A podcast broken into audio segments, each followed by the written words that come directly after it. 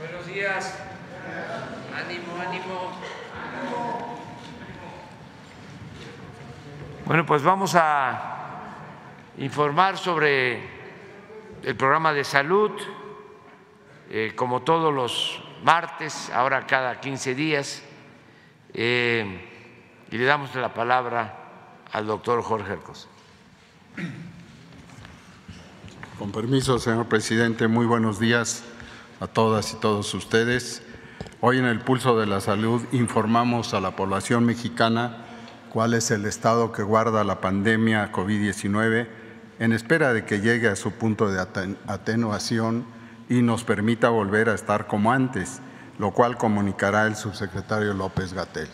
Y el maestro Soebe Robledo, como ya eh, ustedes conocen, comunicará cómo van los avances del INS Bienestar en 2023 en el país para atender a la población de seguridad social y aquí en forma breve tocará los temas del levantamiento diagnóstico de campo, la compra de equipamiento médico 2022-23, el programa de médicos especialistas cubanos, así como la convocatoria nacional de médicos generales y personal de enfermería y nos actualizará los avances generales e inversión ahora en 11 estados. Con su permiso, gracias. Con su permiso, presidente. Muy buenos días, maestro Alcocer, eh, sobre Robledo. Colegas, muy buenos días. Yo seré muy breve para comentar con entusiasmo que ya ha empezado el descenso de la sexta ola de COVID hace 15 días Habíamos, eh, si podemos ver la primera imagen, aquí se ve la curva epidémica de agregación semanal, se puede ver que en final del año llegamos al punto máximo y a partir de la primera semana de enero empezó eh, ya un proceso de descenso. Eh, en este momento ya en las 32 entidades federativas reduce el número diario de casos de COVID registrados y, por supuesto, también es muy importante destacar que a lo largo de toda esta sexta ola se mantuvieron en mínimas las ocupaciones hospitalarias de las camas destinadas a personas con enfermedad respiratoria, tanto con eh, cuidados críticos como cuidados generales. Eh, llegamos a un punto máximo de 8 y 4 por ciento respectivamente y ahora estamos en 6 y 2 por ciento con una tendencia a la baja. La predicción es que esta tendencia continuará durante varias semanas y eventualmente terminará este ciclo de transmisión epidémica. Lo último que mostramos es las defunciones, llegaron a un punto máximo de 36 eh, en la semana 52, 36 defunciones promedio diarias y en este momento también en esta tendencia a la baja. Desde luego es importante destacar que, como lo dijimos siempre, mientras exista transmisión del virus SARS-CoV-2 causante de COVID en cualquier parte del mundo, existe la posibilidad de que nuestro país pudiera regresar. Y no hay una manera de predecir cuándo podría esto ocurrir, aunque ya la tendencia es a que COVID-19 se convierta en una enfermedad más propia de la temporada de frío, como lo son la mayoría de los virus respiratorios, y ya no ocurran eh, periodos de transmisión entre las temporadas de calor. Pero insistimos, esto no hay manera de predecirlo, todavía observaremos durante 2023 si ocurre algún periodo de transmisión en la temporada de calor. Mientras tanto, terminar de vacunarse, se están poniendo los refuerzos activamente en todo el país. Eh, las personas que no hayan recibido vacuna o no hayan tenido el refuerzo correspondiente, que lo hagan. Y también niñas y niños de 5 a 11 años que estén pendientes de vacunarse todavía están en oportunidad de hacerlo. Muchas gracias. Con su permiso, señor presidente, muy buenos días a todas y a todos, doctor Alcocer, doctor López Gatel.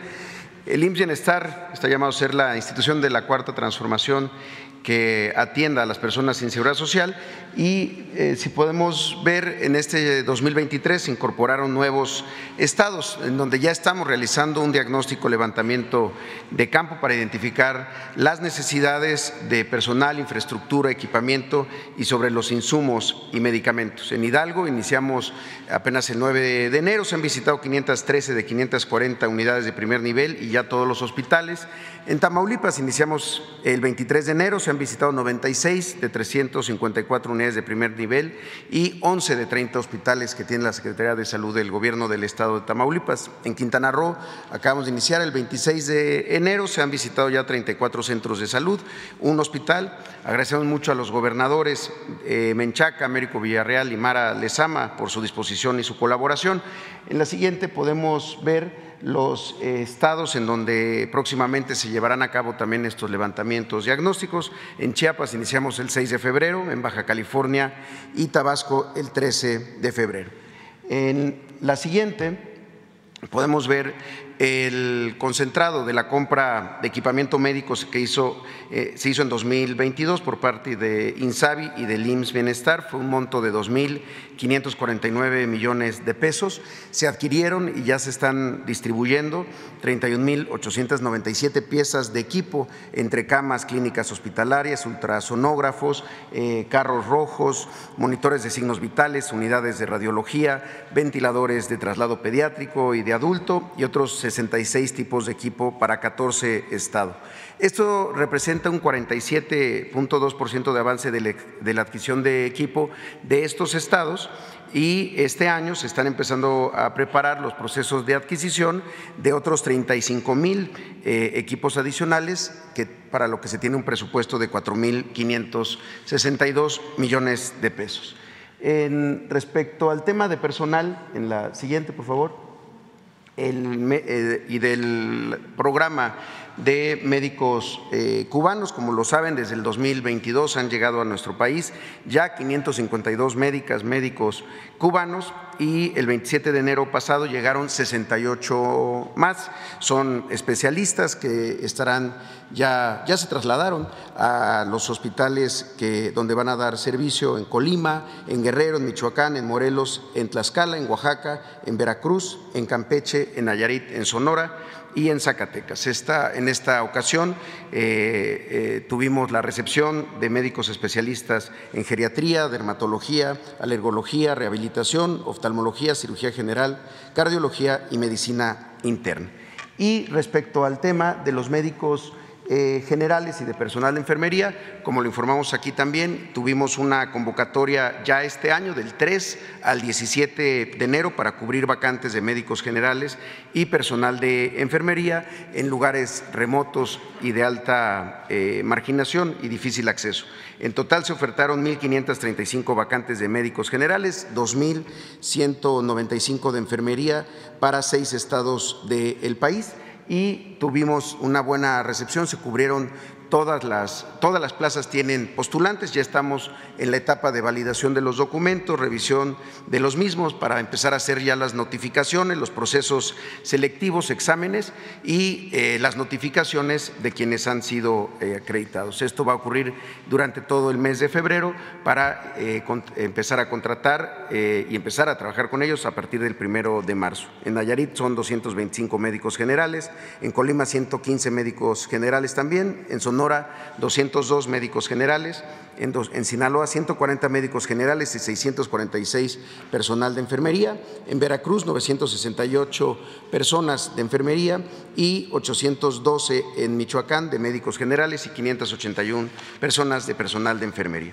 Y finalmente, en la revisión que hacemos de estado por estado, no este, me quiero detener mucho, simplemente verificar un par de datos nuevos que estamos incorporando. Por un lado, el presupuesto que vamos a tener en los eh, aspectos de infraestructura estructura, rehabilitaciones y habilitaciones, sobre todo ya en el primer nivel de atención y eh, los datos respecto al incremento de la, de la productividad. En el caso de Nayarit, el presupuesto total es de 377 millones de pesos para esta primera etapa en primer nivel, 12 millones para conservación y 365 millones de pesos para compra de equipo médico.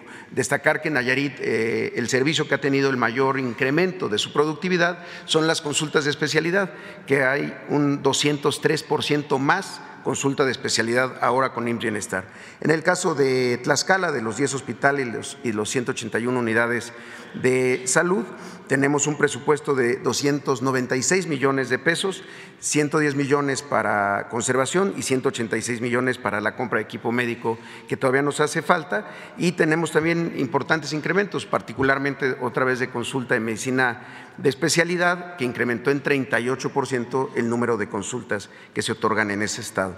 En el caso de Colima, donde se están operando ya cinco hospitales y 118 unidades de salud, tenemos un presupuesto para 2023 de estos dos rubros de 227 millones de pesos. También destacamos que en Colima hubo un incremento de la productividad del número de consultas de especialidad que se hacen allá de 239%. También la consulta de medicina familiar incrementó en 67%. En Baja California Sur, el presupuesto para la etapa de eh, intervención en primer nivel en infraestructura es de 39 millones de pesos y 18 millones de pesos para compra de equipo eh, médico. También en, en, ese estado, en Baja California Sur, hubo un incremento del 50% de las consultas de especialidad. En el caso de Sonora, se cuenta con un presupuesto de 587 millones de pesos, son 128 de conservación, 459 millones de pesos para adquisición de equipo médico y también respecto a la productividad se incrementaron en 65% las consultas de especialidad. En todos los casos también se ha observado un incremento importante en el abasto de medicamentos. Si, si seguimos en Sinaloa, tenemos eh, un presupuesto eh, también ya asignado para los rubros de conservación y mantenimiento por un monto de 579 millones de pesos. Eh, también en el caso de Sinaloa se ha visto un incremento importante en las consultas de especialidad, 119% más y se está reportando ya un abasto de 96% en los medicamentos. Y finalmente, de los últimos estados, Campeche, tenemos un presupuesto de 185 millones de pesos de conservación y, compra de equipo médico, 20% es el incremento de la consulta de especialidad, 28% más partos se han realizado en Campeche con esta intervención. También el abasto de medicamento se ha pasado de 65 al 90%. Los estados más recientes, Guerrero en particular, que tiene 42 hospitales y 983 unidades de salud, tenemos un eh, monto, un presupuesto para ejercer en estos dos rubros de 850 millones de pesos. Son estados que entraron posteriormente, por eso tienen un monto eh, mayor, son 318 millones de pesos para eh, obras de conservación, mantenimiento y rehabilitación de unidades y, 532 para compra de equipo médico. En el caso de Veracruz, donde se están ya interviniendo 37 hospitales y 1.019 centros de salud, se cuenta con un presupuesto de 1.594 millones de pesos, 736 para conservación y 858 en compra de equipo médico. En Michoacán, donde acabamos de estar recientemente, el viernes pasado en Morelia, eh, donde ya se están eh, operando en 22 hospitales y 366 unidades de salud que están siendo intervenidas, un presupuesto de 676 millones de pesos, 128 para conservación, 548 para compra de equipo médico y finalmente el estado de Morelos, que visitamos el día domingo, eh, estuvimos en Temisco, eh, estamos ya en, la intervención de nueve hospitales, tres UNEMES y 204 unidades de primer nivel, con un presupuesto eh, inicial de 44 millones de pesos, pero donde también vamos a incrementar a partir de la incorporación de hospitales generales y de hospitales eh, considerados de tercer nivel de, de atención. Sería mi reporte por el día de hoy, señor presidente. Muchas gracias. Muy bien, vamos. Una, dos tres, cuatro mujeres. Ah, bueno, pasamos al resumen de lo del juicio de Nueva York, García Luna. El día de ayer, 30 de enero, concluyó la cuarta audiencia del juicio contra Genaro García Luna en la Corte del Distrito Este de Brooklyn, Nueva York. La Fiscalía llamó como su nuevo testigo y cuarto testigo cooperante a Oscar Nava Valencia, alias El Lobo Valencia. Durante el interrogatorio conducido por la fiscal Mariette Diouf, el Lobo Valencia declaró que actualmente está preso en prisión federal de Estados Unidos y que espera salir el 25 de marzo de 2025. Afirmó haber formado parte del cártel Milenio y del cártel Sinaloa. Explicó que el cártel Milenio operaba en Jalisco, Colima, parte de Michoacán, los puertos de Manzanillo en Colima, Progreso en Yucatán y Lázaro Cárdenas en Veracruz, además del aeropuerto de la Ciudad de México. Valencia afirmó que la cocaína la conseguían de Colombia, Venezuela, Ecuador y algunas veces de Bolivia, de donde la llevaban directamente a la Ciudad de México o a Centroamérica. Una vez recibida la droga, la transportaban a Estados Unidos o a Europa aseguró que Arturo Beltrán y el rey Zambada eran quienes se encargaban de las relaciones en el aeropuerto de la Ciudad de México. El testigo narró que conoció a Arturo Beltrán en 1996 y que tuvieron una relación de amistad y de negocios. Dijo que Beltrán fue el primero que lo ayudó y que lo visitaba en Querétaro, Guanajuato y Monterrey, que era donde frecuentemente estaba declaró no haber ido a la boda de la Barbie porque no tenía ganas de ir y porque luego se enteró de que ni siquiera la Barbie iría por un operativo que se iba a realizar. El Lobo aseguró que debido a la ruptura interna que se estaba dando en el cártel Sinaloa, fue secuestrado en 2008 por la Barbie en Interlomas, por órdenes de Arturo Beltrán. Según el testigo, Beltrán lo hizo para saber de qué lado estaría Valencia. Mencionó haber pagado 5 millones de dólares para que lo soltaran, tras lo cual volvió a Guadalajara y forjó una alianza con el cártel de Sinaloa. Confirmó haber tenido relación de amistad y negocios con el Chapo y que pasaba tiempo con él en las montañas de Sinaloa. Valencia afirmó que los funcionarios que trabajaban para Genaro García Luna eran Cárdenas Palomino, Ramón Pequeño, Edgar Millán, Edgar Gallardo, Facundo Rosas y Gerardo Garay. Señaló que en el año 2006 Arturo Beltrán, la Barbie y todos los demás líderes le dijeron que hicieran una polla entre todos para tener una mejor seguridad y arreglos con el gobierno, además de mandar sicarios a Michoacán para combatir a la familia michoacana. El Lobo aseguró haber contribuido a esa polla con 2.5 millones de dólares. Valencia declaró haber conocido a Genaro García Luna a través de Arturo Beltrán y de haberse reunido con él en dos ocasiones, en las que le pagó más de 10 millones de dólares directamente. Primera ocasión, según el testigo, fue en una casa de seguridad en Cuernavaca en noviembre de 2007, junto con Arturo Beltrán. El asunto a tratar fue que la Marina había decomisado y quemado un cargamento de 20 toneladas de cocaína en el puerto de Manzanillo.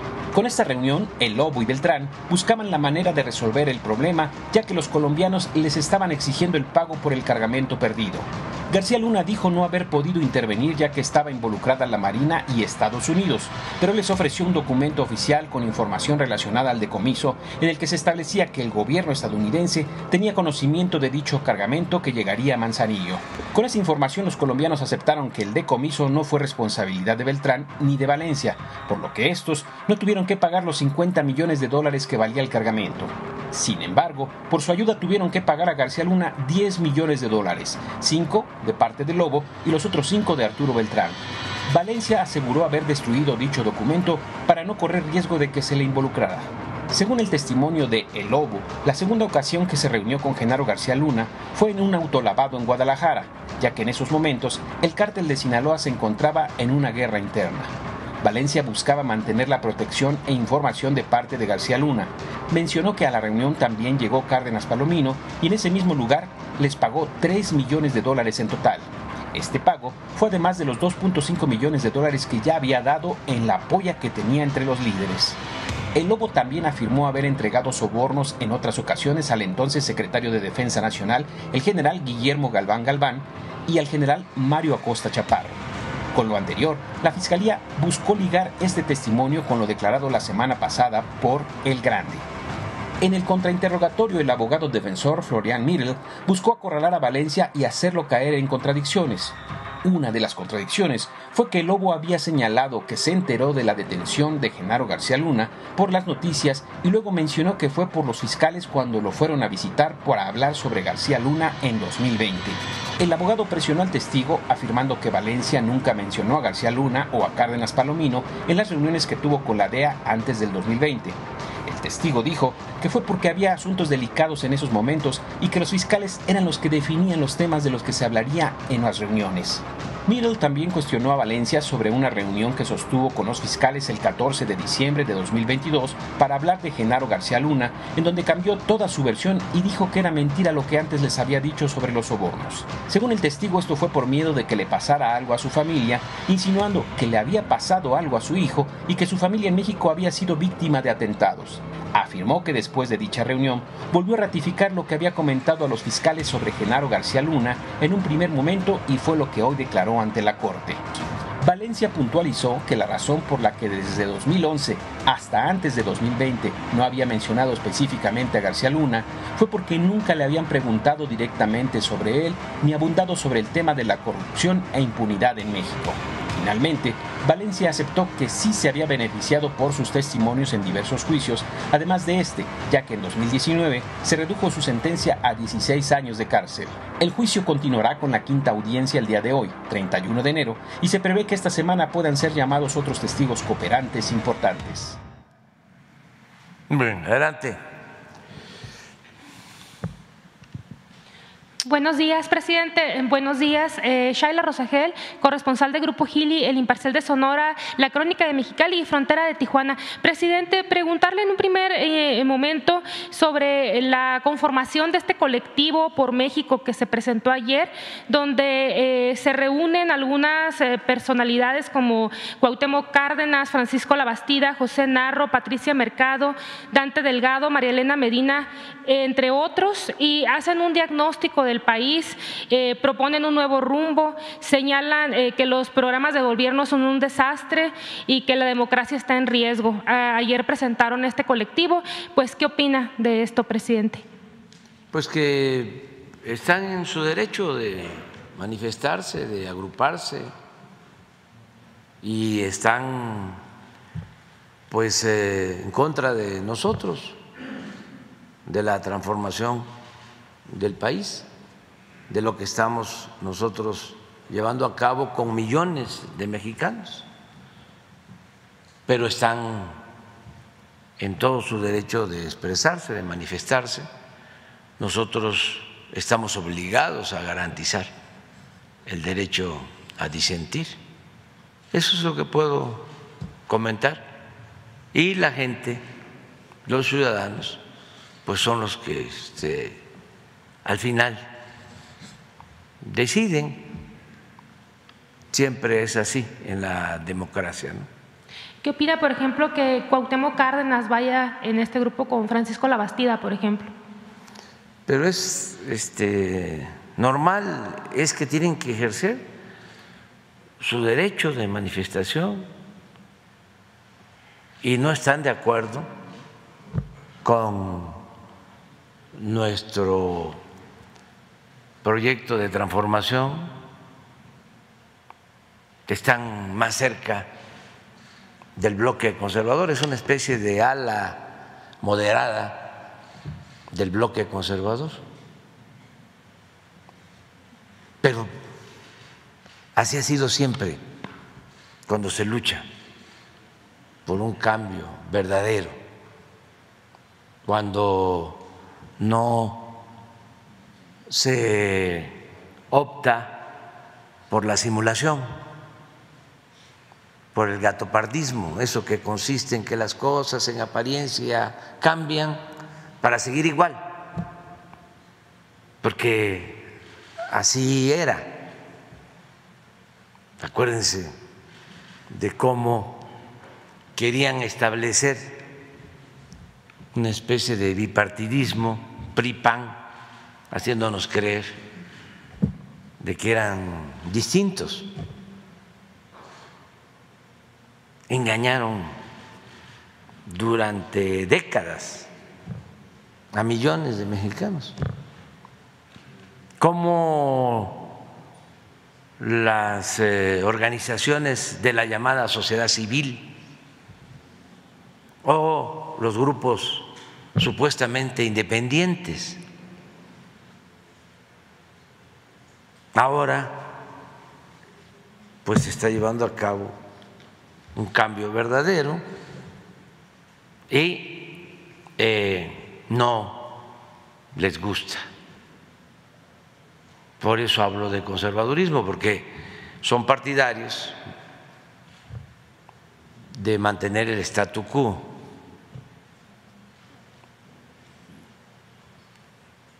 de que se mantengan los privilegios, la corrupción, esto, que era lo que había, y que el pueblo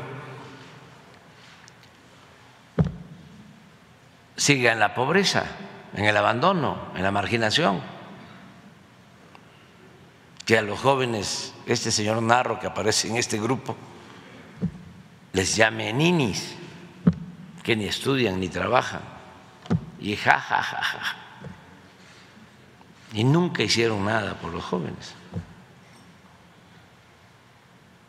Entonces, vamos bien porque cada día que pasa hay más definiciones y es muchísimo mejor saber quiénes son realmente los adversarios que enfrentar a simuladores.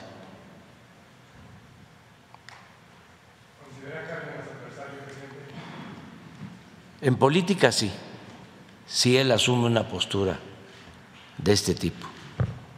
Lo estimo mucho, lo respeto, lo considero precursor de este movimiento, pero estamos viviendo en un momento de definiciones y esta ancheta está muy angosta, no hay para dónde hacerse.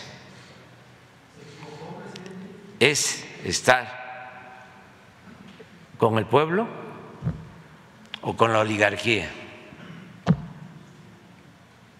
No hay más, no hay justo medio. Decía Melchor Ocampo que los moderados no eran más que conservadores más despiertos.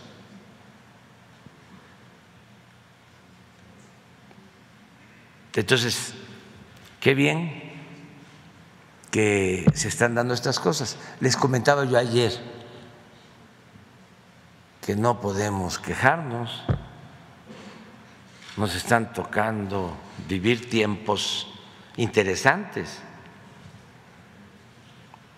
son momentos estelares en la historia de nuestro país. Antes no pasaba nada, no se movía ni una hoja del árbol de la política. Ahora no nos aburrimos. ¿eh? Están sucediendo cosas. Es una transformación. Y vamos hacia adelante y afortunadamente la gente está apoyando. Pero la llamada clase política, los grupos de intereses creados, los que se sentían dueños del país, están molestos.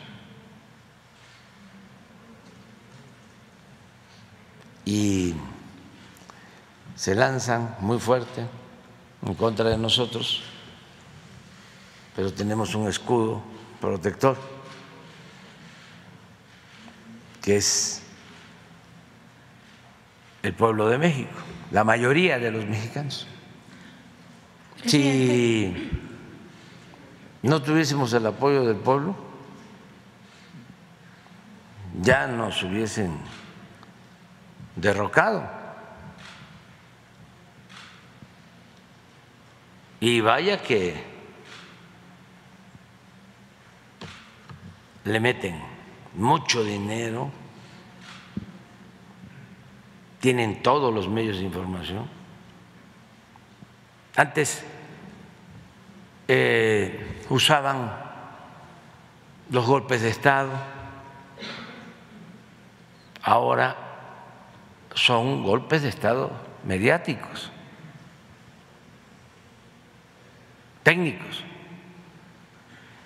Tienen el control de todos los medios de comunicación, de la mayoría, con honrosas excepciones, y entonces van influyendo con la técnica antigua hitleriana de Goebbels, de que una mentira que se repite muchas veces puede convertirse en verdad. Pero es tan importante lo que estamos viviendo que ya esa técnica perversa, manipuladora, no les da resultado. Y vaya que prevaleció y demostró su eficacia por siglos. Yo les comentaba y siempre lo voy a estar repitiendo, porque la historia es la maestra de la vida, de cómo después del desastre ocasionado por Santana, que nos quitan más de la mitad del territorio, del gran zarpazo, Santana se tiene que ir al exilio, se va a Colombia, Ah, había estado diez veces en la presidencia de la República. Y luego este desastre nacional. Y los conservadores, bajo la dirección de su principal ideólogo, Lucas Alamán, deciden que había que ir a buscar a Santana de nuevo. Y le escribe Santana, este, Lucas de la Manga Santana, y es una carta histórica, importantísima. Le dice, venga hombre, no hay más que mantener los privilegios y el partido nuestro, el Partido Conservador, tiene el control de la mayoría de los periódicos en la capital y en las principales ciudades del país. Y así dominamos la opinión general, que ahora se conoce como opinión pública.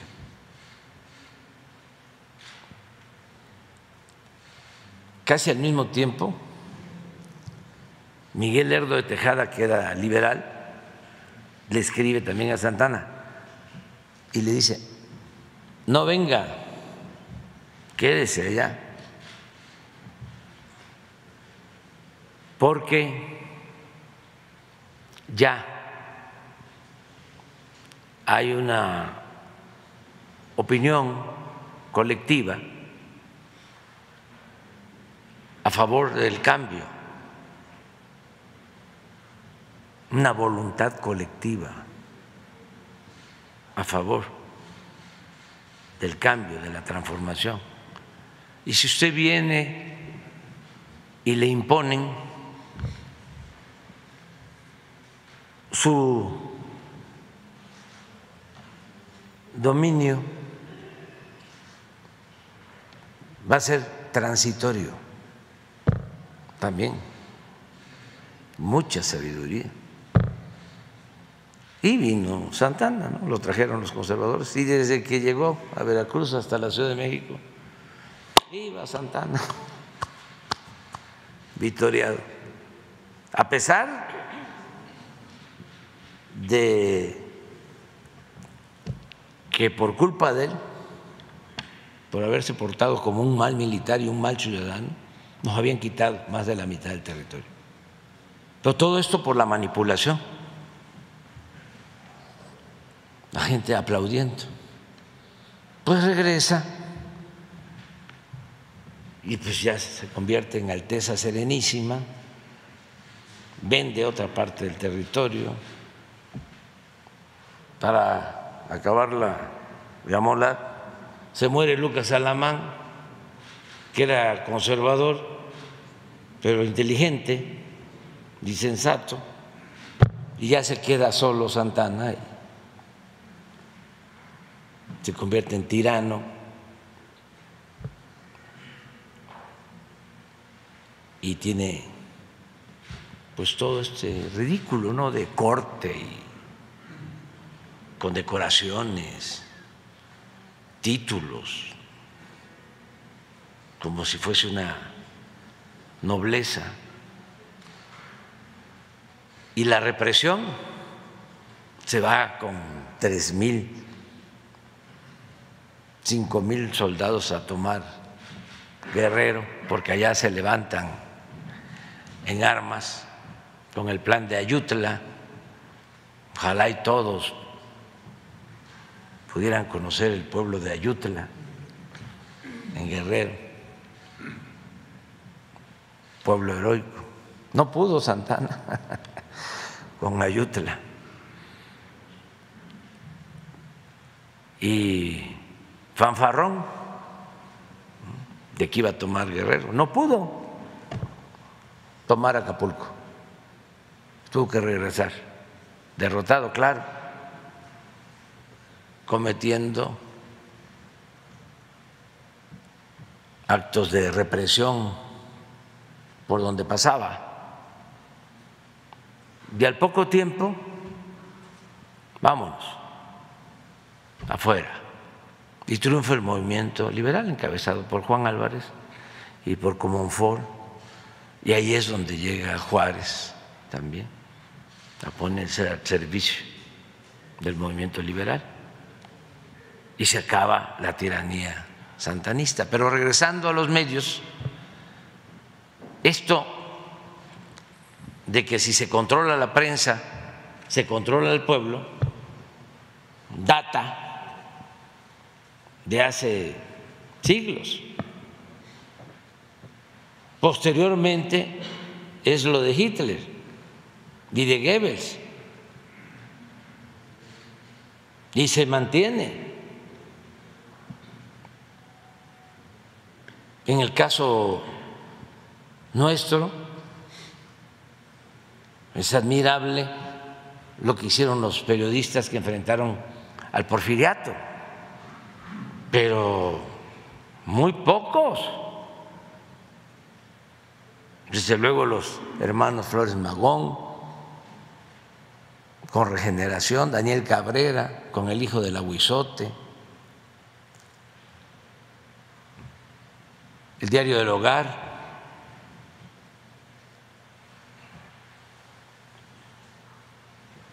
y otros periodistas independientes, pero los Flores Magón tuvieron que irse a hacer regeneración a Estados Unidos, porque aquí era ley fuga.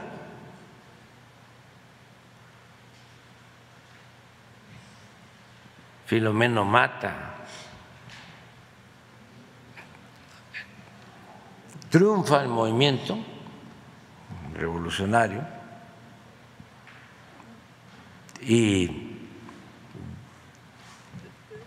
la misma prensa porfirista empieza a lanzarse contra Madero.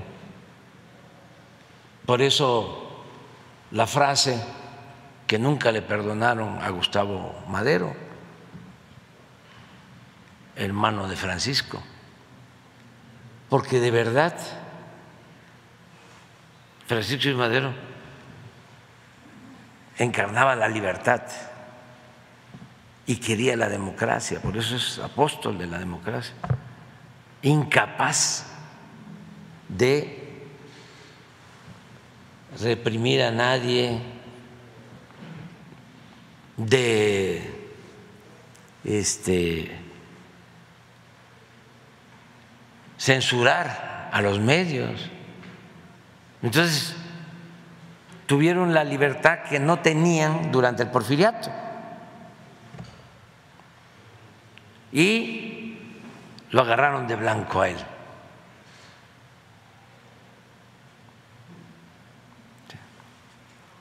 Les he contado de que este, hasta el gran pintor José Clemente Orozco, que era porfirista y se volvió revolucionario, es una caricatura, ahí está en el Museo del Estanquillo, donde pintaba a Porfirio como gigante y a Madero como pigmeo.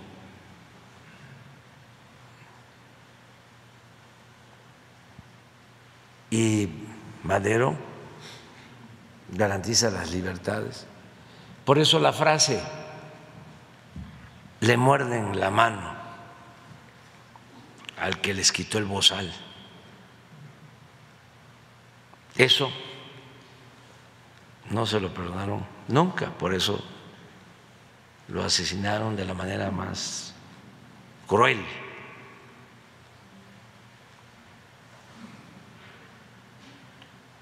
Y toda esa prensa pues es la que apoya a Huerta después, cuando se comete la felonía de asesinar a Madero y a Pino Suárez, hasta poetas como Díaz Mirón, toda la intelectualidad a favor de Huerta. Muy pocos. Por ejemplo, López Velarde, de Suave Patria, ese fue maderista. En cambio, el que escribió Santa Gamboa, uff. ¿Cómo Díaz Mirón? De igual, todos. Este, en apoyo de Huerta. Triunfa la revolución y empieza el control de los medios y ya eh, la prensa empezó a someterse de nuevo hay otra anécdota muy buena de que a pesar de la fuerza política que llegó a tener Plutarco Elías Calles, que era el hombre fuerte y por eso lo del maximato, porque él tuvo que ver con cuatro elecciones presidenciales. Cuando el general Cárdenas lo invita a salir del país, a pesar de tener tanta fuerza política, se va calles al destierro y la prensa, silencio. Nadie lo defiende, porque ya la prensa estaba alineada al régimen. Es hasta ahora que viene el cambio.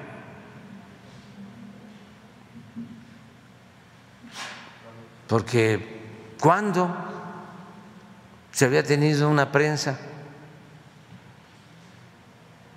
opositora al gobierno como ahora.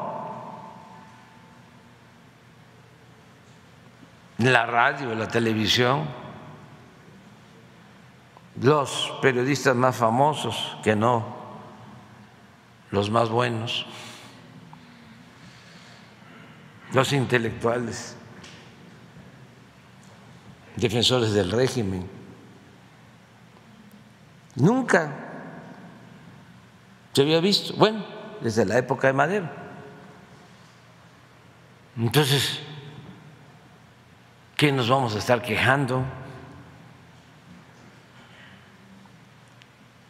Estamos viviendo tiempos muy interesantes. Lo importante es que siga el debate, que siga la confrontación política sin violencia.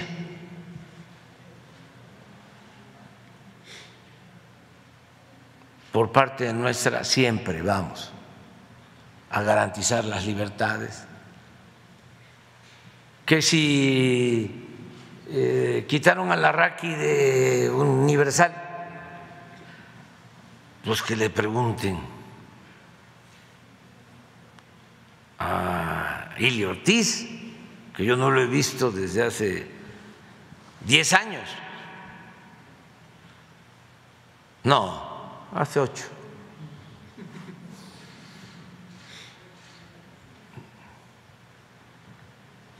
Este, pero que no me culpen a mí. Además, hasta ayuda a la Raki. Y no le deseo mal a nadie. Nosotros no hablamos con ningún director de periódico, con ningún dueño de estaciones de radio, con ningún dueño de estaciones de televisión para decir, este, es incómodo este periodista, o para decirle ayúdame, vamos a, eh, a tener un acto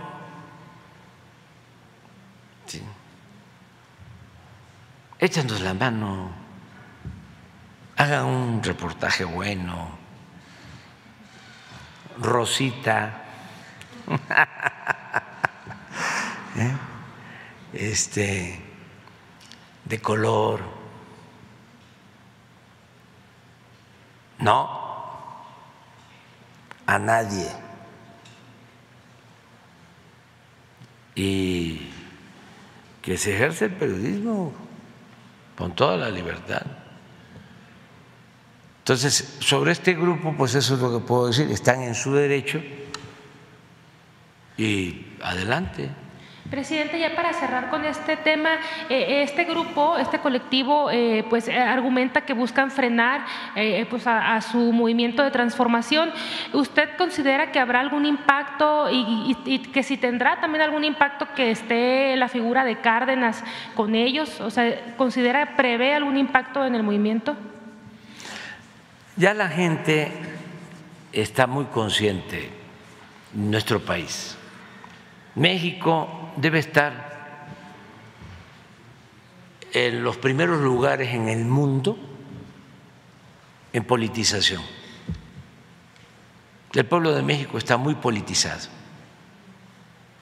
Ya no hay prácticamente, eh, no existe el analfabetismo político. Si me dicen en qué se ha avanzado, se ha avanzado en mucho pero lo que más se ha avanzado es en la revolución de las conciencias. Es increíble lo que ha sucedido en los últimos tiempos. El grado de conciencia que se ha desarrollado en los últimos tiempos. Y eso es lo que no entienden nuestros adversarios. Piensan que la política es asunto de los políticos, como antes. Y no, la política es asunto de todos. Y además, como no saben hacer política con la gente, para ellos el pueblo no cuenta.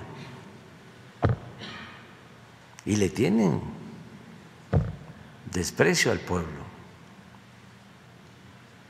Pues se les dificulta mucho y por eso pues tiene que ser los foros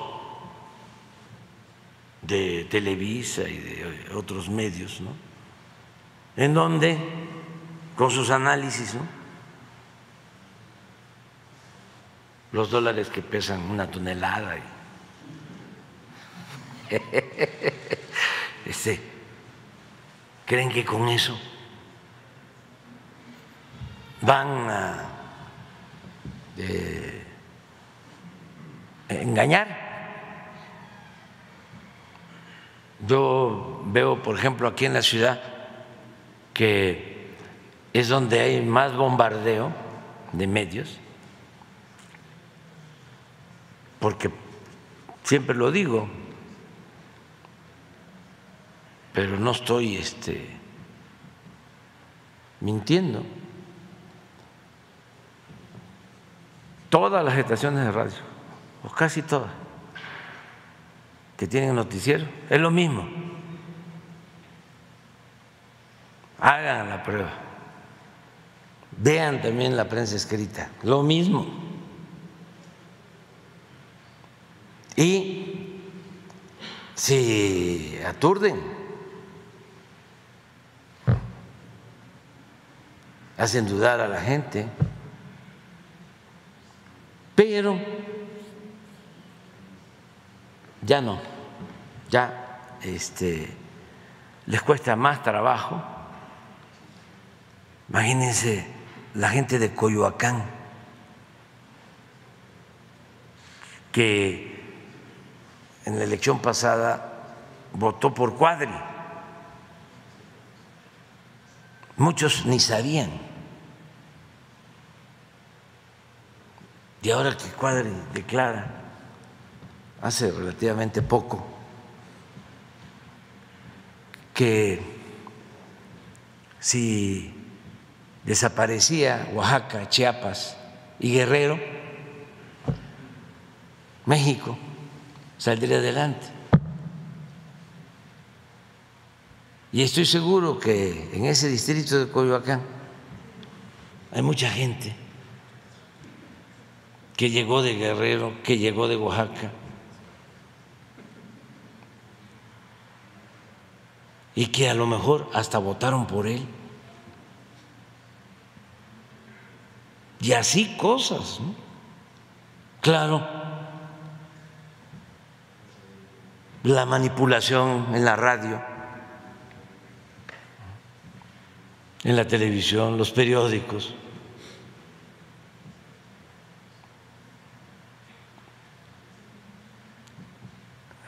pues este sí tienen hasta cierto punto un efecto. Yo recuerdo que cuando echaron a andar la campaña en el 2006 de que yo era un peligro para México,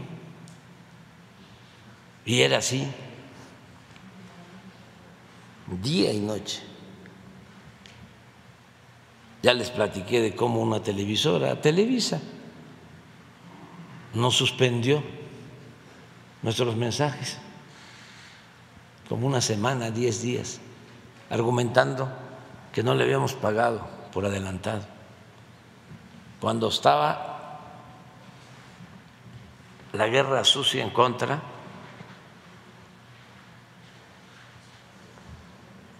en su mayor intensidad, constantemente. Bueno, aún con toda esa campaña, tuvieron que recurrir al fraude.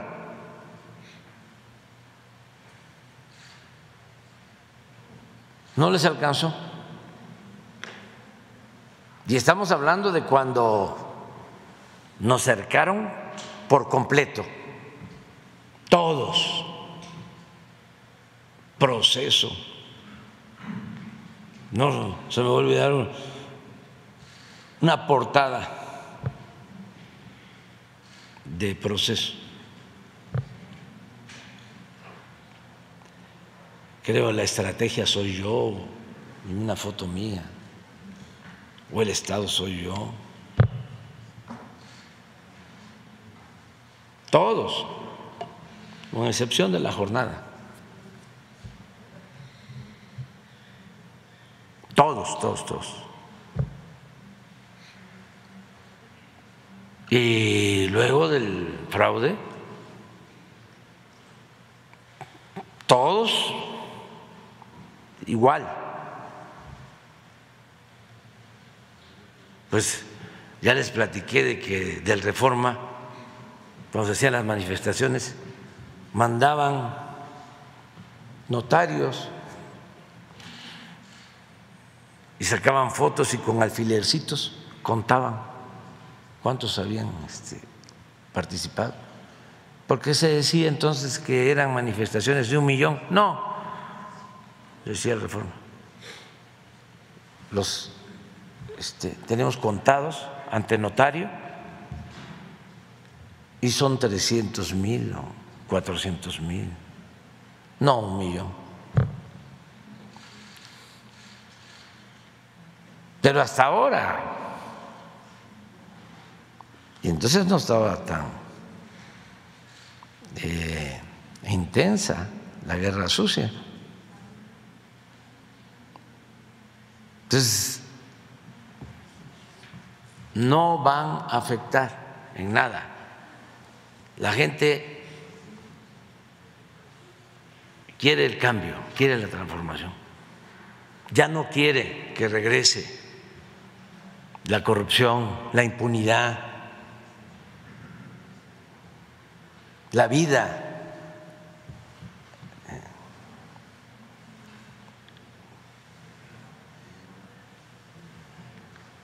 de privilegios de los políticos.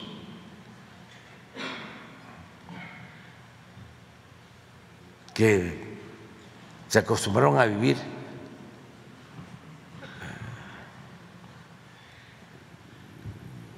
con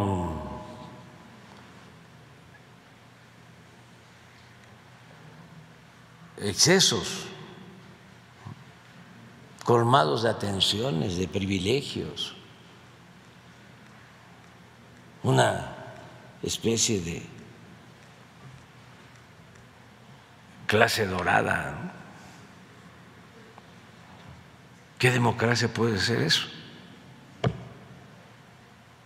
gobierno rico con pueblo pobre.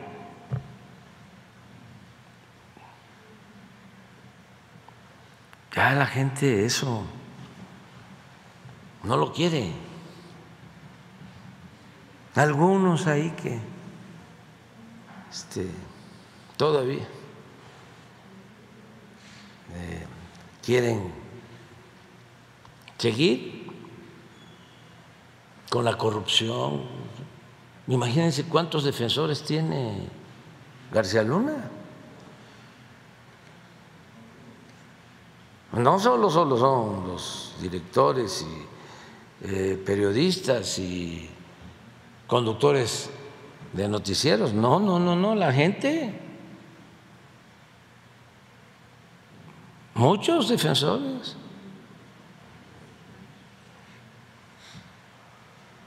Pero bueno, pues somos libres y cada quien que este, asuma su, su responsabilidad. Gracias, presidente. Ya nada más por último, en Sonora se está eh, hablando ahorita de, hay un grupo de académicos, de maestros que quieren cambiar la legislación, la ley 4, la llamada ley 4 de la Universidad de Sonora, para hacer algunos cambios, entre ellos eh, la elección del rector. Preguntarle si usted conocía ya de esta iniciativa, esta iniciativa ya data desde 2018 y bueno, se está poniendo ahorita discusión allá eh, en, en Sonora entre, pues se busca que entre eh, los ciudadanos, entre los estudiantes. Entonces, esto y también qué opina de, estos cambios en las legislaciones. La eh, ley 4 data desde 1991, es cuando se hizo el último cambio. Pues eh, he escuchado, he escuchado sobre eso, pero no tengo mayor información. allá tienen la ventaja, la suerte de que es muy bueno el gobernador. Alfonso Durazo. Y sobre estas eh, decisiones que además tienen que tomar los universitarios, porque eh, hay autonomía en la universidad, pues eh, él es un buen consultor. Y sí hay que democratizar lo más que se pueda, eh, las escuelas. La democracia es una forma de vida, no solo es un sistema político. tiene que haber democracia en la escuela, en los sindicatos, en la familia y desde luego en la vida pública, política. Pero ahí va avanzando. Nosotros no nos podemos meter en el caso de las universidades, porque son autónomas, pero sí alienta el que ya hay movimientos al interior de las universidades que estaban muy sometidas, movimientos para que haya democracia, para que haya transparencia, que no haya corrupción, que no haya casicazgos. Acaba de em, elegirse al coordinador de la ANUIS y este y no ganaron los más famosos. No sé exactamente quién este, ganó, pero no fueron los de siempre. O sea, se están dando cambios, pero eso eh, tiene que ser a partir de la iniciativa de los mismos universitarios. El gobierno no tiene por qué meterse, no debe meterse ni en la vida interna de los sindicatos, ni en la vida eh, interna autónoma de las universidades. Pero, pues si se está viviendo un ambiente de libertades, de democracia, anticorrupción, donde ya no debe de existir el amiguismo, el nepotismo, el influyentismo, todas esas lacras de la política, pues claro que hay una especie de contagio y eh, en todos los ámbitos, en todos los terrenos de la vida pública, se están expresando cada vez con más eh, libertad los ciudadanos. Eso es muy bueno, mucho, mucho, muy bueno. Y allá en Sonora, pues, hay muy buenos universitarios, tanto los estudiantes como académicos, responsables. Es un gran estado.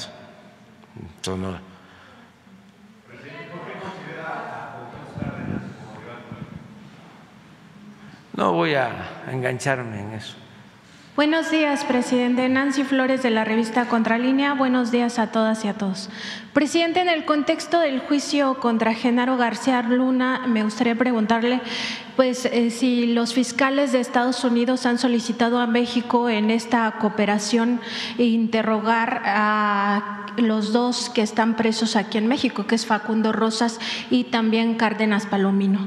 En ese sentido, presidente, también preguntarle si México ha solicitado a su vez a Estados Unidos pues la cooperación para tener acceso a los interrogatorios de Genaro García Luna, a toda la información que ha proporcionado pues en estas declaraciones que ya ha hecho en estos tres años que ha estado en prisión y también si en el caso de Luis Cárdenas Palomino y de eh, Facundo Rosas, que eran colaboradores cercanos, eh, prácticamente mano derecha de Genaro García Luna, que a su vez era mano derecha de Felipe Calderón Hinojosa, en eh, todo el tema de la supuesta guerra contra el narcotráfico, que ahora sabemos que fue una guerra contra la sociedad, ya se confirmó todo esto. preguntarle si estos dos exfuncionarios se han apegado al criterio de oportunidad o han pedido ser testigos colaboradores de la Fiscalía General de la República para que revelen qué otros mandos, qué otros funcionarios de alto nivel del gobierno de Felipe Calderón estuvieron involucrados en esta protección al cártel de Sinaloa y también si han aportado información de qué medios de comunicación y qué periodistas recibieron dinero de Genaro García Luna en aquel sexenio. Pues no tengo información este, porque este asunto lo lleva la Fiscalía y hay autonomía e independencia. Ellos son los que están atendiendo las denuncias en contra de García Luna. Lo que nosotros eh, estamos atendiendo es lo de la recuperación de bienes que eh, presuntamente se obtuvieron con contratos del gobierno que son eh, bienes adquiridos con dinero del presupuesto público. Hay una denuncia de carácter civil en eh, Florida, les decía yo, por alrededor de 700 millones de dólares. Eso es lo que está atendiendo Hacienda y la unidad de inteligencia financiera y un despacho de abogados. Porque eh, allá se adquirieron bienes con dinero que se envió de México de empresas vinculadas, relacionadas con García Luna. Eso es lo que nosotros tenemos. La defensa eh, impugnó argumentando de que no correspondía presentar allá la denuncia, porque los hechos supuestamente se habían cometido en México. Sin embargo, eh, el juez encargado del asunto resolvió de que procedía nuestra denuncia porque los bienes están en Florida, Miami, básicamente. Y eh, se han ganado dos recursos de apelación y sigue adelante ese juicio. Hay ahora una pausa que decretó o estableció un juez. Pienso que en espera de que termine el juicio de Nueva York, nosotros de todas maneras vamos a darle continuidad a ese proceso y vamos a estar informando. No lo hacemos ahora a detalle porque no queremos interferir en el juicio que se está llevando a cabo en Nueva York y lo que corresponde a la Fiscalía, pues ellos tienen también sus tiempos, sus formas eso es lo que puedo comentar. Presidente, en este caso no consideraría importante que eh, pues Luis Cárdenas Palomino y también Facundo Rosas aporten información y que ésta se dé a conocer aquí en la conferencia como ocurre ya con el juicio de Genaro García Luna. Pues más adelante hay que preguntarle a los abogados nuestros, sobre todo en el caso del juicio, si este no nos perjudica el que se dé más información. En este mismo tema, presidente, hace unos días, eh, quien fuera titular del Centro de Investigación y Seguridad Nacional, el CISEN, eh, Guillermo Valdés, eh, justo en el periodo de Felipe Calderón, escribió un artículo en Letras Libres donde decía que pues él no tenía conocimiento, no sabía supuestamente si Genaro García Luna es inocente o culpable de haber protegido al cártel de Sinaloa.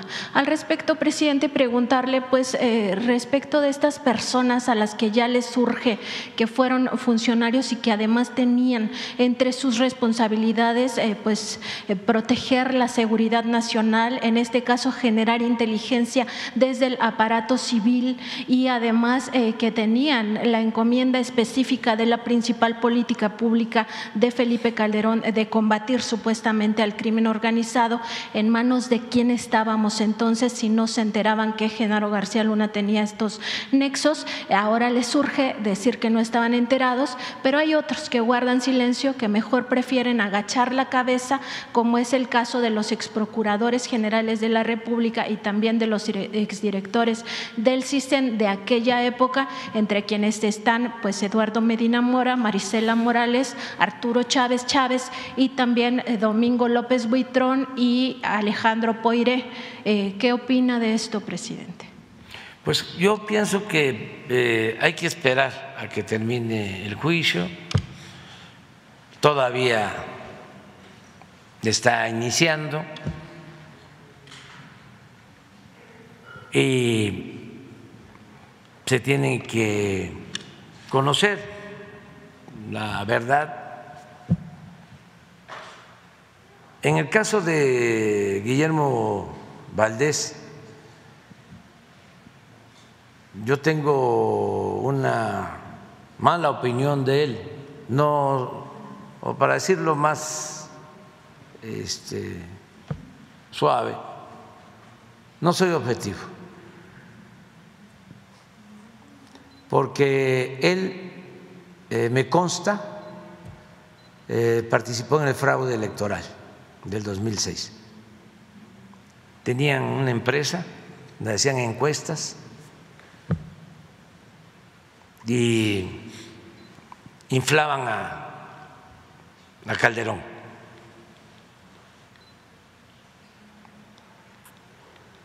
Y luego, como en pago, Calderón lo nombra director del CISEN. Como lo del CISEN no se conoce mucho, hay que decir que es la oficina o era la oficina de espionaje del gobierno. Este señor Valdés, este,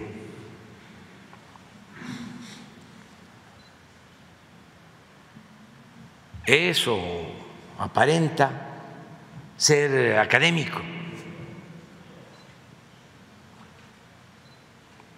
y terminó encargado del espionaje del gobierno cuando Felipe Calderón. Y ya sale del gobierno de Felipe Calderón y sigue con las encuestas cuchareadas. Creo que se asocia con Jesús Silva Gerson. No, Reyes Heroles, hijo. Reyes Heroles, hijo, que fue director de Pemex. No, Jesús, el hermano de Federico, hijos de don Jesús. Por lo que hablábamos ayer de los papás y de los hijos. Decía un amigo, este, los hijos de los famosos no son tan tontos como piensa el vecino, ni tan inteligentes como ellos creen. Este, son cosas distintas, pero don Jesús, un político extraordinario, de lo mejor. Además, estudioso, escritor. Su libro sobre el liberalismo en México es clásico, es lo mejor que se ha escrito. Son dos tomos del Fondo de Cultura Económica. A ver, este, si este, Paco Ignacio este, los tiene, yo creo que sí, en el Fondo de Cultura Económica. Y fue, fíjense, director de Pemex. Y a él le tocó deshacer los llamados contratos riesgos Después de la expropiación, cuando empieza a moderarse el movimiento revolucionario, empiezan los retrocesos, se toma un acuerdo de entregar empresas extranjeras áreas para la explotación del petróleo. Se entrega prácticamente todo el Golfo de México, hasta Campeche. Eso se hace después del general Cárdenas. Por respeto no menciono al presidente que lo hizo. Y luego este, que se firmaron esos acuerdos riesgos, pues eh, y se modificó la Constitución. Primero Ruiz Cortines eh, volvió a establecer el dominio de la nación sobre el petróleo, don Adolfo Ruiz Cortines eh, él estableció en el artículo 27 que en materia de petróleo no se permitían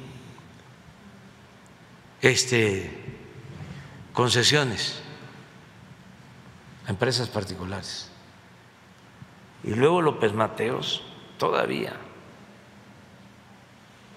eh, más definido le agregó no se permiten ni concesiones ni contratos. Estamos hablando de presidentes patriotas.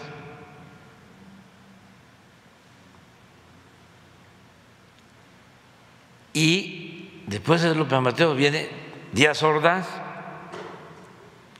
y el director de Pemex era don Jesús Reyes Heroles. Y aún con todo lo autoritario de Díaz Ordaz, en ese sexenio se cancelan los contratos riesgos. Y lo hace don Jesús Reyes Heroles. Pasa el tiempo y el hijo llega director de Pemex con Felipe Calderón y a impulsar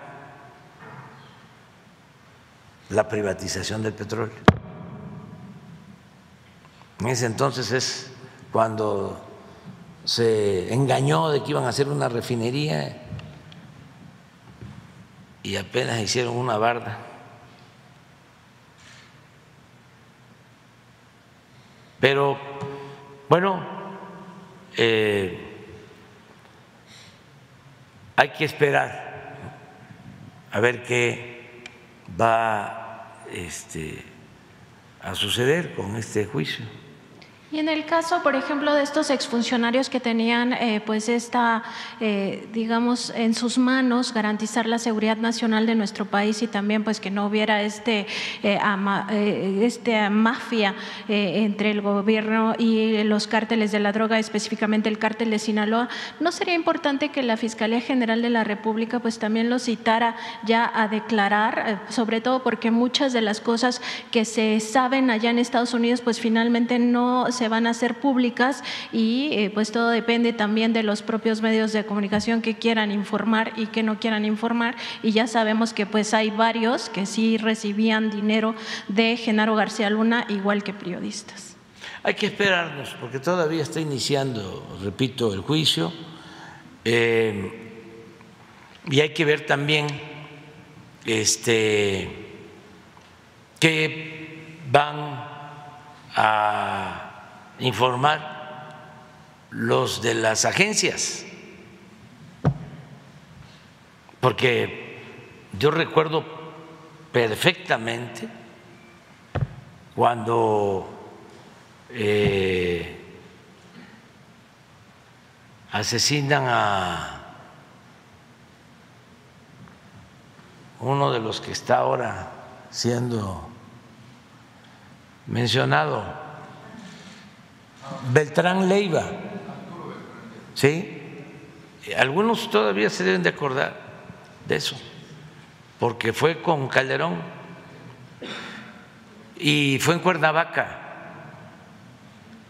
Y llamó mucho la atención porque eh, profanaron, vamos a decir, el cuerpo, lo pusieron, lo llenaron de billetes de dólares el cuerpo y una gran difusión en todos los medios.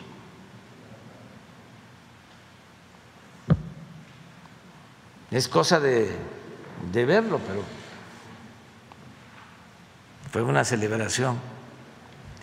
Y en esa ocasión, por eso esto da para mucho, este, el embajador de Estados Unidos llegó a celebrar eh, el hecho diciendo de que eh, se contaba con eh, una muy buena cooperación con la Marina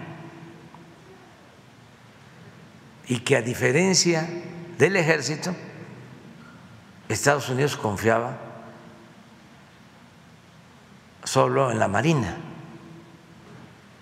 Fíjense esa intromisión a la vida interna de nuestro país.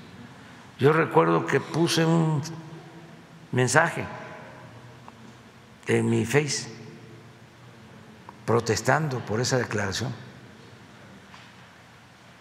eh, diciéndole que no se metiera, que estaba este, afectando nuestra soberanía. Pero entonces había pues muchísima vinculación con agencias,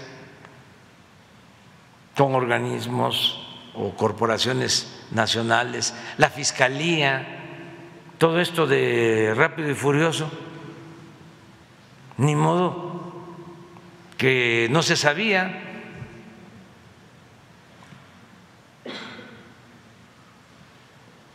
¿Por qué le dieron carpetazo al asunto en Estados Unidos?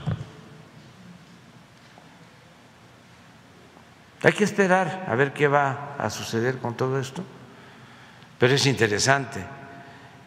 Y lo más interesante de todo, repito, es que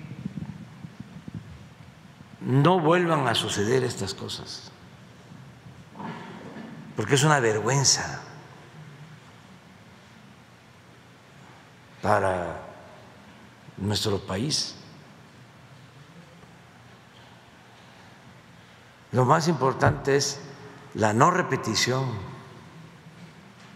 porque antes, y esto es parte también de la transformación, antes todo esto se veía normal y pensaban que eran intocables, que no se podía tocar al intocable.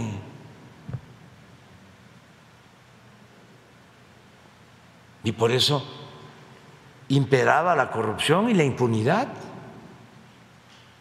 Entonces, todo esto es enseñanza para servidores públicos. Qué fácil, ¿eh? eh mi Ferrari y mi mansión y mi departamento, mi DEPA en Miami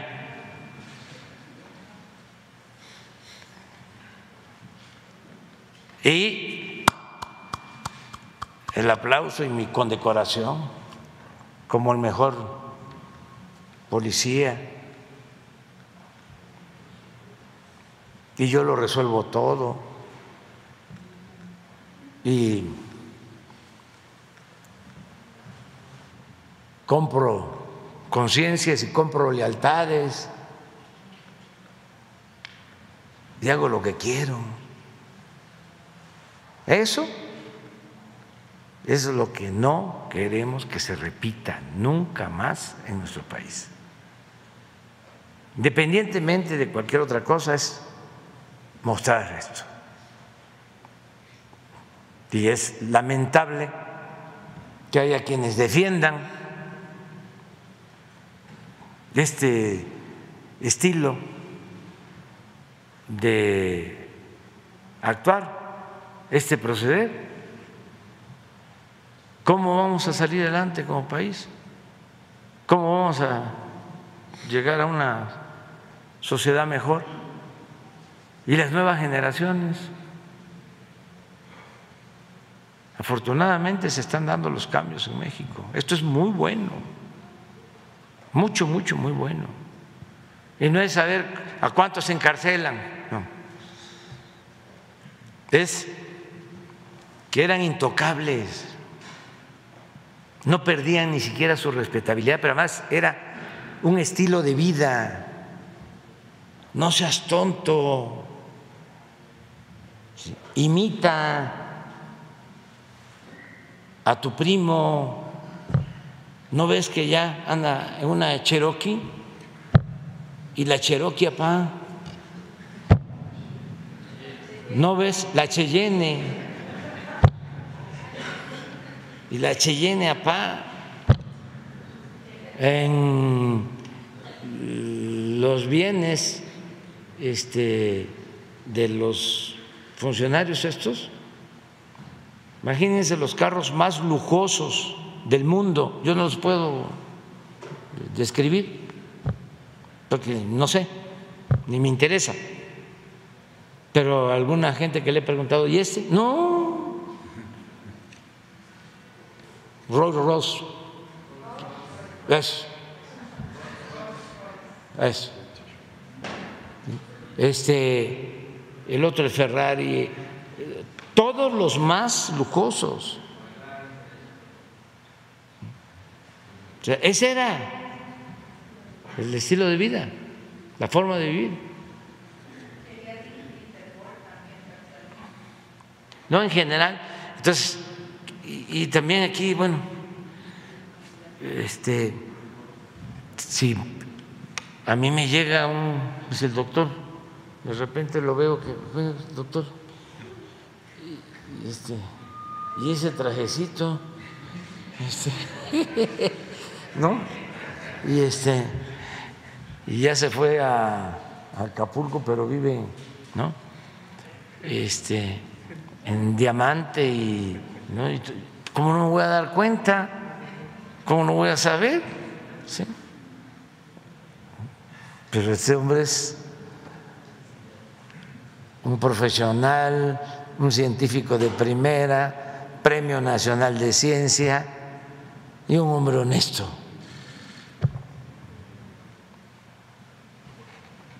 Pero ven algunos de estos que están siendo juzgados, los vean las fotografías, el estilo, sus desplantes, qué ideales pueden tener, qué principios. Si hasta la gente que tiene ideales, que tiene principios, se atontan con el poder, porque el poder atonta a los inteligentes y a los tontos, los vuelve locos. El poder es una tentación que solo se resiste si hay ideales, si hay principios y se está bien anclado. Este, pero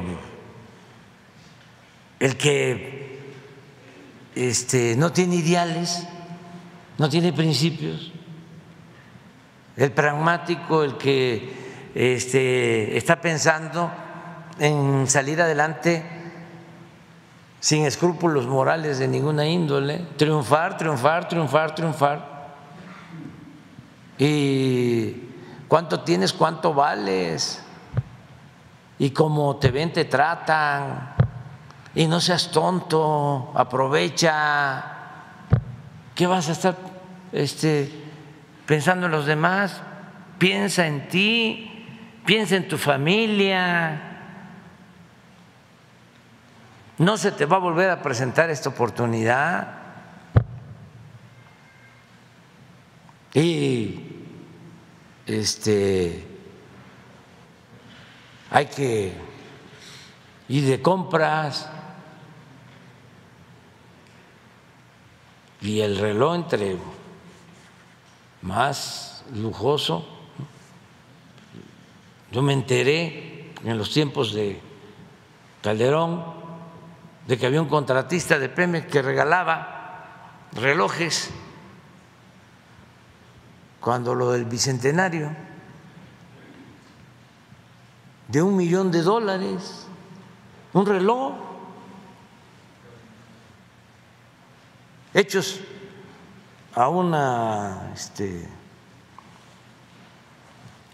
empresa que tampoco me acuerdo ni me interesa saberlo, pero en serie, un millón de dólares, un reloj, eso es pecado social. Ah, y todavía van a la iglesia. Presidente, en un tema que tampoco se debe repetir eh, es el caso de la guardería ABC. Al respecto, en Contralínea estamos publicando un reportaje seriado sobre los acuerdos de administración que se firman en la Subsecretaría de Egresos de la Secretaría de Hacienda, eh, todo esto en el periodo de Calderón, y con los cuales se movían miles de millones de pesos fuera del presupuesto que cada año aprobaba eh, eh, la Cámara de Diputados. encontramos entre todos estos papeles, pues uno que es realmente indignante, una solicitud de acuerdo de administración para una bolsa extraordinaria de 250 millones de pesos supuestamente para atender a los heridos de este incendio de la guardería BC y también a los familiares de los 49 bebés que perdieron la vida en ese incendio en Hermosillo, Sonora. Eh, son 104 bebés que resultaron con lesiones, 70 de ellos con lesiones graves que les o sea, tienen secuelas todavía a estas alturas de la vida y eh, también para eh, supuestamente ayudar a los adultos que resultaron quemados en esa conflagración, no solo las maestras, sino también quienes trataron de ayudar a estos bebés. Eh, presidente, aquí pues es un tema de un crimen de Estado. Lo dijo el propio ministro Arturo Saldívar el año pasado, el 22 de febrero, que hubo un operativo de Estado para encubrir esta situación, que el propio secretario de Gobernación, Fernando Gómez Montt, asistía a la Suprema Corte de Justicia de la Nación en 2010 para que esto pues no se descubriera y todo con tal de eh, pues encubrir a la familia de Margarita Zavala, su esposa. Eh, y en este mismo contexto, el director del Instituto Mexicano mexicano del Seguro Social en aquel momento, Daniel pues operó para que los niños, los bebés lesionados, no fueran trasladados a hospitales de Estados Unidos, especialmente al Hospital Shinners, que es especializado en bebés quemados. Y en ese contexto, pues no solo algunos eh, pues murieron, sino otros eh, tienen más secuelas porque en México pues ya sabemos que para entonces el sistema hospitalario estaba por los suelos y no se tenía la atención médica adecuada para estos chiquitos. Aquí es un crimen de Estado contra inocentes, no se trata de una persecución política. El Instituto Mexicano del Seguro Social en este gobierno presentó una nueva denuncia ante la Fiscalía General de la República y es necesario es urgente que haya justicia para esas familias, porque de esos 250 millones de pesos que supuestamente se pedían extraordinariamente fuera de presupuesto, solo se gastaron 9 millones, ni siquiera fue para atender a las familias, sino para eh, gastos de administración del fideicomiso que se creó por órdenes de Calderón. Es absolutamente indignante lo que se hizo con este caso y preguntarle, presidente, cómo va esa denuncia y sobre todo si eh, pues algún día se llamará a rendir cuentas a Felipe Calderón por esta operación de Estado, este crimen de Estado que se cometió con estos chiquitos de la guardería ABC. Joel, Zoé puede este, responder porque lo de la denuncia, básicamente. Sí, claro. Con mucho gusto, señor presidente. Eh, desde el inicio del gobierno del presidente Andrés Manuel López Obrador, incluso el, en junio del 2019, cuando se cumplieron 10 años de este eh, trágico eh, incendio, esta, este crimen efectivamente, se ha mantenido un criterio para atender los asuntos que tienen que ver justo con la, con la justicia. Por un lado, la justicia para que todas las familias, eh, madres, sobre todo de niñas y niños, tanto que perdieron la vida como quienes tienen lesiones incapacitantes o eh, tuvieron alguna afectación, eh, tuvieran un mismo criterio y no fuera tan discrecional. Además de eso, se presentó una ampliación de, una, de, la denuncia, justamente tomando el criterio, el voto del ministro Saldívar, que recordarán eh, la última vez que la Suprema Corte de Justicia tuvo la facultad de hacer una investigación, como si fuera un ministerio público, fue justamente para ABC. Después de esa investigación eh, se hizo una modificación a la Constitución para quitarle esa facultad a la, Corte, pero ahí quedó la investigación que se hizo y el voto de, del ministro Saldívar, que desafortunadamente en la Suprema Corte eh, fueron mayoritarios los votos en contra. Tomamos eso por una razón, el planteamiento de Saldívar en ese, en ese voto establecía que no era solamente el tema de protección civil, era un modelo eh, que había privilegiado eh, los temas económicos, el negocio de la subrogación y la asignación directa y discrecional de las guarderías por encima de la seguridad de los menores eh, que ahí, ahí acuden.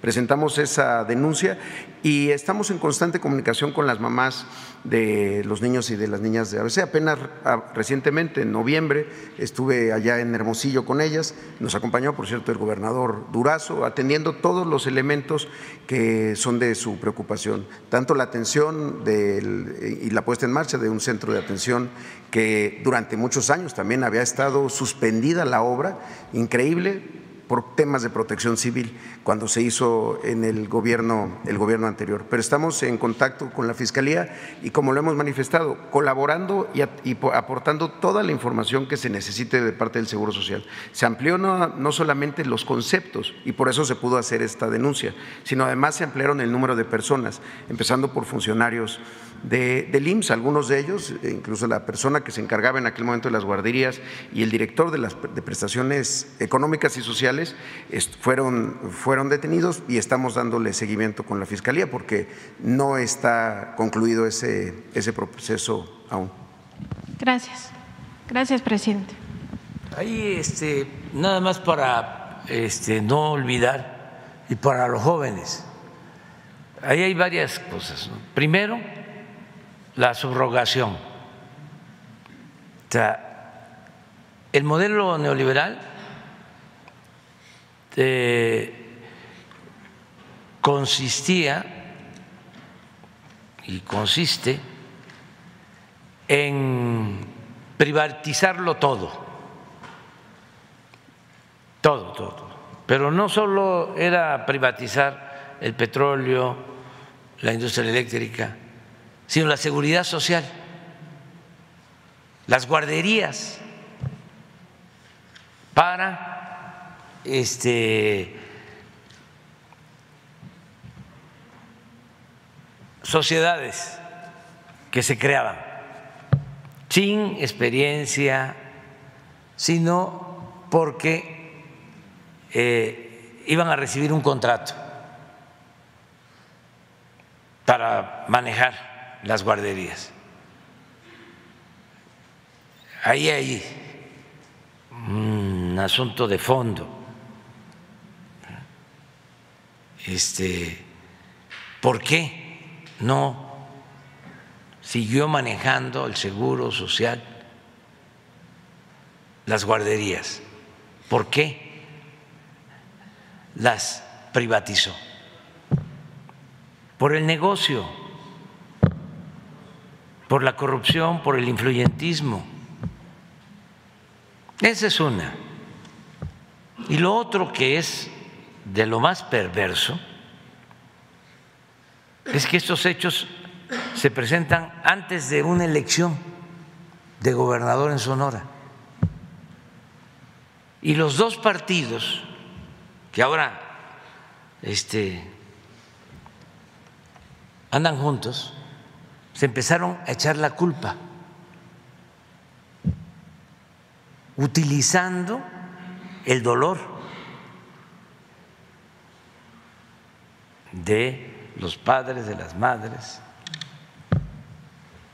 se empezaron a echar la culpa porque estaban eh, por celebrarse las elecciones para gobernador. ¿Qué sucedió? Que el gobierno federal influye y con el apoyo de los medios de comunicación resuelven